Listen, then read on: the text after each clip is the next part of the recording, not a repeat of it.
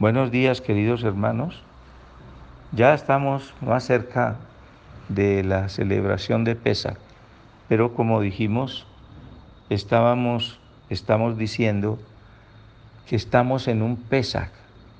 Es un Pesach espiritual que el mundo entero tiene que reconocer y que ese Pesach es una bendición especial que el Creador le da al pueblo de Israel y al, pueblo, y al mundo entero, al pueblo de Israel como confirmación de su especial escogencia y del cumplimiento de sus promesas para el final de los tiempos, y al, mundo entero para darle la última oportunidad de, de arrepentimiento, de reconocimiento de Él y de su Torah y de, y de su plan perfecto y sus propósitos. Vamos a, mirar cómo ahora las instrucciones para Moshe se focalizan en la redención y que los últimos acontecimientos de las plagas van a permitir que, que eso se facilite. Y voy a remitirme a la última plaga, que es eh, la muerte de los primogénitos de Israel perdón, de Egipto. Y llega el Creador y le dice a Moshe que, que haga confinar al pueblo de Israel en sus casas y que previamente hayan escogido un cordero de menos de un año que sea perfecto y que esté de acuerdo a la capacidad de, de la familia para consumirlo. Es decir, un cordero grande para una familia numerosa y un cordero pequeño para una familia pequeña. Y si no podían conseguir un pequeño o a uno a la medida de la familia, que invitaran a otras familias, pero que se encerraran en sus casas porque iban a pasar cosas delicadas. El día 10 deberían escoger el cordero que fuera perfecto y que no tuviera defectos y que tuviera menos de un año y llevárselos para su casa y el día 14 debían de sacrificarlo y degollado y tomar su sangre y ponerla en los postes y en los dinteles de sus puertas para señalar que ahí habitaba el pueblo de Israel, porque ese mismo día iba a pasar el ángel de la muerte por encima de los hogares de los egipcios iba a matar a sus primogénitos, no solamente de hombres, sino también de animales, incluyendo el primogénito del faraón. Y la señal para que el ángel de la muerte no pudiera entrar, no, no causara una tragedia en la casa de los israelitas, de los hebreos, era marcar los postes y, y el dintel de las puertas con la sangre de ese cordero. El cordero había que asarlo al fuego completamente con todo y eso debían hacerlo mm, vestidos, ceñidos sus lomos, con un bordón en las manos y habiendo empacado sus pertenencias para salir en forma inmediata cuando terminaran de consumirlo. Debían de consumirlo con un pan sin leudar, un pan ácimo, que durara siete días ese consumo y con hierbas amargas. Y ponía unas condiciones especiales que ya hemos visto en, la otra grabación, eh, especialmente la circuncisión, la Brit Milá.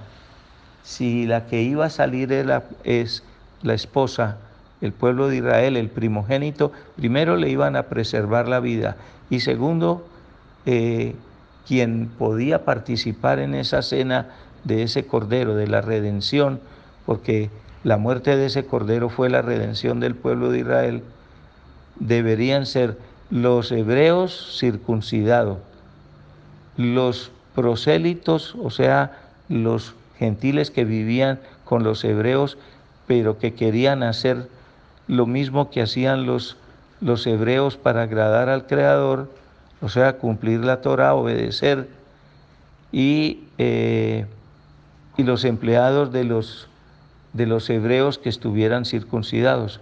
tanto los hebreos como los prosélitos y los empleados tenían que estar en Brit Milá y las mujeres con Brit Milá en sus corazones, lo mismo que los varones. Pero si había extranjeros, aunque estuvieran eh, circuncidados, esos no podían participar en el sacrificio del Cordero, o sea, en la redención.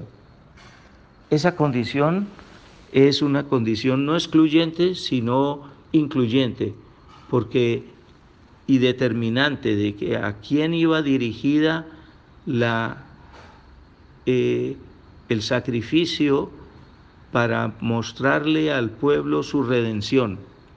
Era el primer ensayo de la redención que se iba a contar posteriormente y, es, y tenía que quedar bien claro para quién iba dirigido, cómo se iba a efectuar y quiénes podían oficiar esa redención y beneficiarse de ella. No podría quedar ninguna duda, el Creador no deja ni las cosas al azar, ni deja posibilidad de duda a ese respecto. Y la gente procede, como dijo el Creador a Moshe, consiguen su cordero a la medida de la capacidad de consumo, empacan sus cosas, se visten, se calzan, toman sus bordones, hacen el pan sin leudar y eh, sacrifican el cordero, marcan las puertas, se oye el clamor por todo Egipto, porque el ángel de la muerte pasa inmediatamente por todas las casas sacrificando los primogénitos y se oían los gritos de las personas al ver que en todas las casas no solamente se morían los primogénitos humanos, sino también de sus animales. Y el faraón se encuentra con gran sorpresa de que su primogénito, quien iba a heredar su trono, también se muere. Y lleno de dolor ordena que liberen a los hebreos.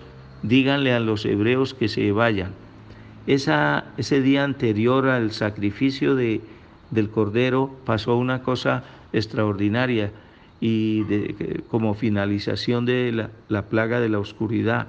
Y es que los hebreos van a las casas de los egipcios y los egipcios entregan sus riquezas para compensar el daño que les habían hecho, eh, que les habían expropiado sus, sus propiedades y sus riquezas y que no le habían pagado eh, ningún salario por el tiempo de la esclavitud, solamente les habían dado dónde dormir, dónde vivir y una comida contaminada porque se sacrificaba a sus dioses, de manera que aún los vestidos más lujosos se los entregaron con tal de que se fueran.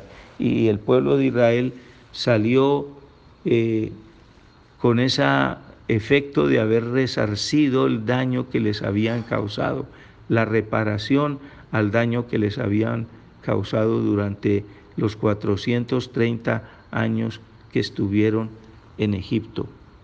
Y se consume el cordero antes de que termine el día 14 y cuando va a empezar el día 15, sale el pueblo de Israel, sale de Egipto.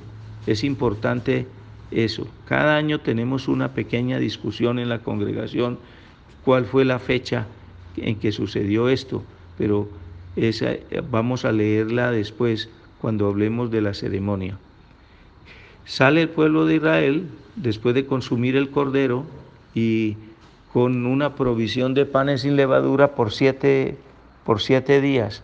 El cordero lo consumieron con unas raíces amargas para acordarse de la amargura de la esclavitud y de haber sido eh, sojuzgados por, por un pueblo pagano que le trató de imponer y de violentar su creencia. Bendito sea el Creador que los liberó a tiempo. El pueblo había descendido 49 escalones en degradación espiritual, en transgresión a la Torah. Y si hubiera llegado al escalón 50 había sido el fin del pueblo. Y quién sabe qué había pasado. Y el Creador lo saca antes de que eso pase y le propone al pueblo sacrificar todos los días una gavilla de, de, de los granos en representación de cada cosa que tenía que arrepentirse para poder subir otra vez a la santidad con que había entrado a Egipto antes de que lo esclavizaran. Esa es la cuenta del Homer. Todo está previsto porque al final de la cuenta del Homer el Creador les iba a cumplir con una promesa tremendamente importante y definitiva para el pueblo de Israel.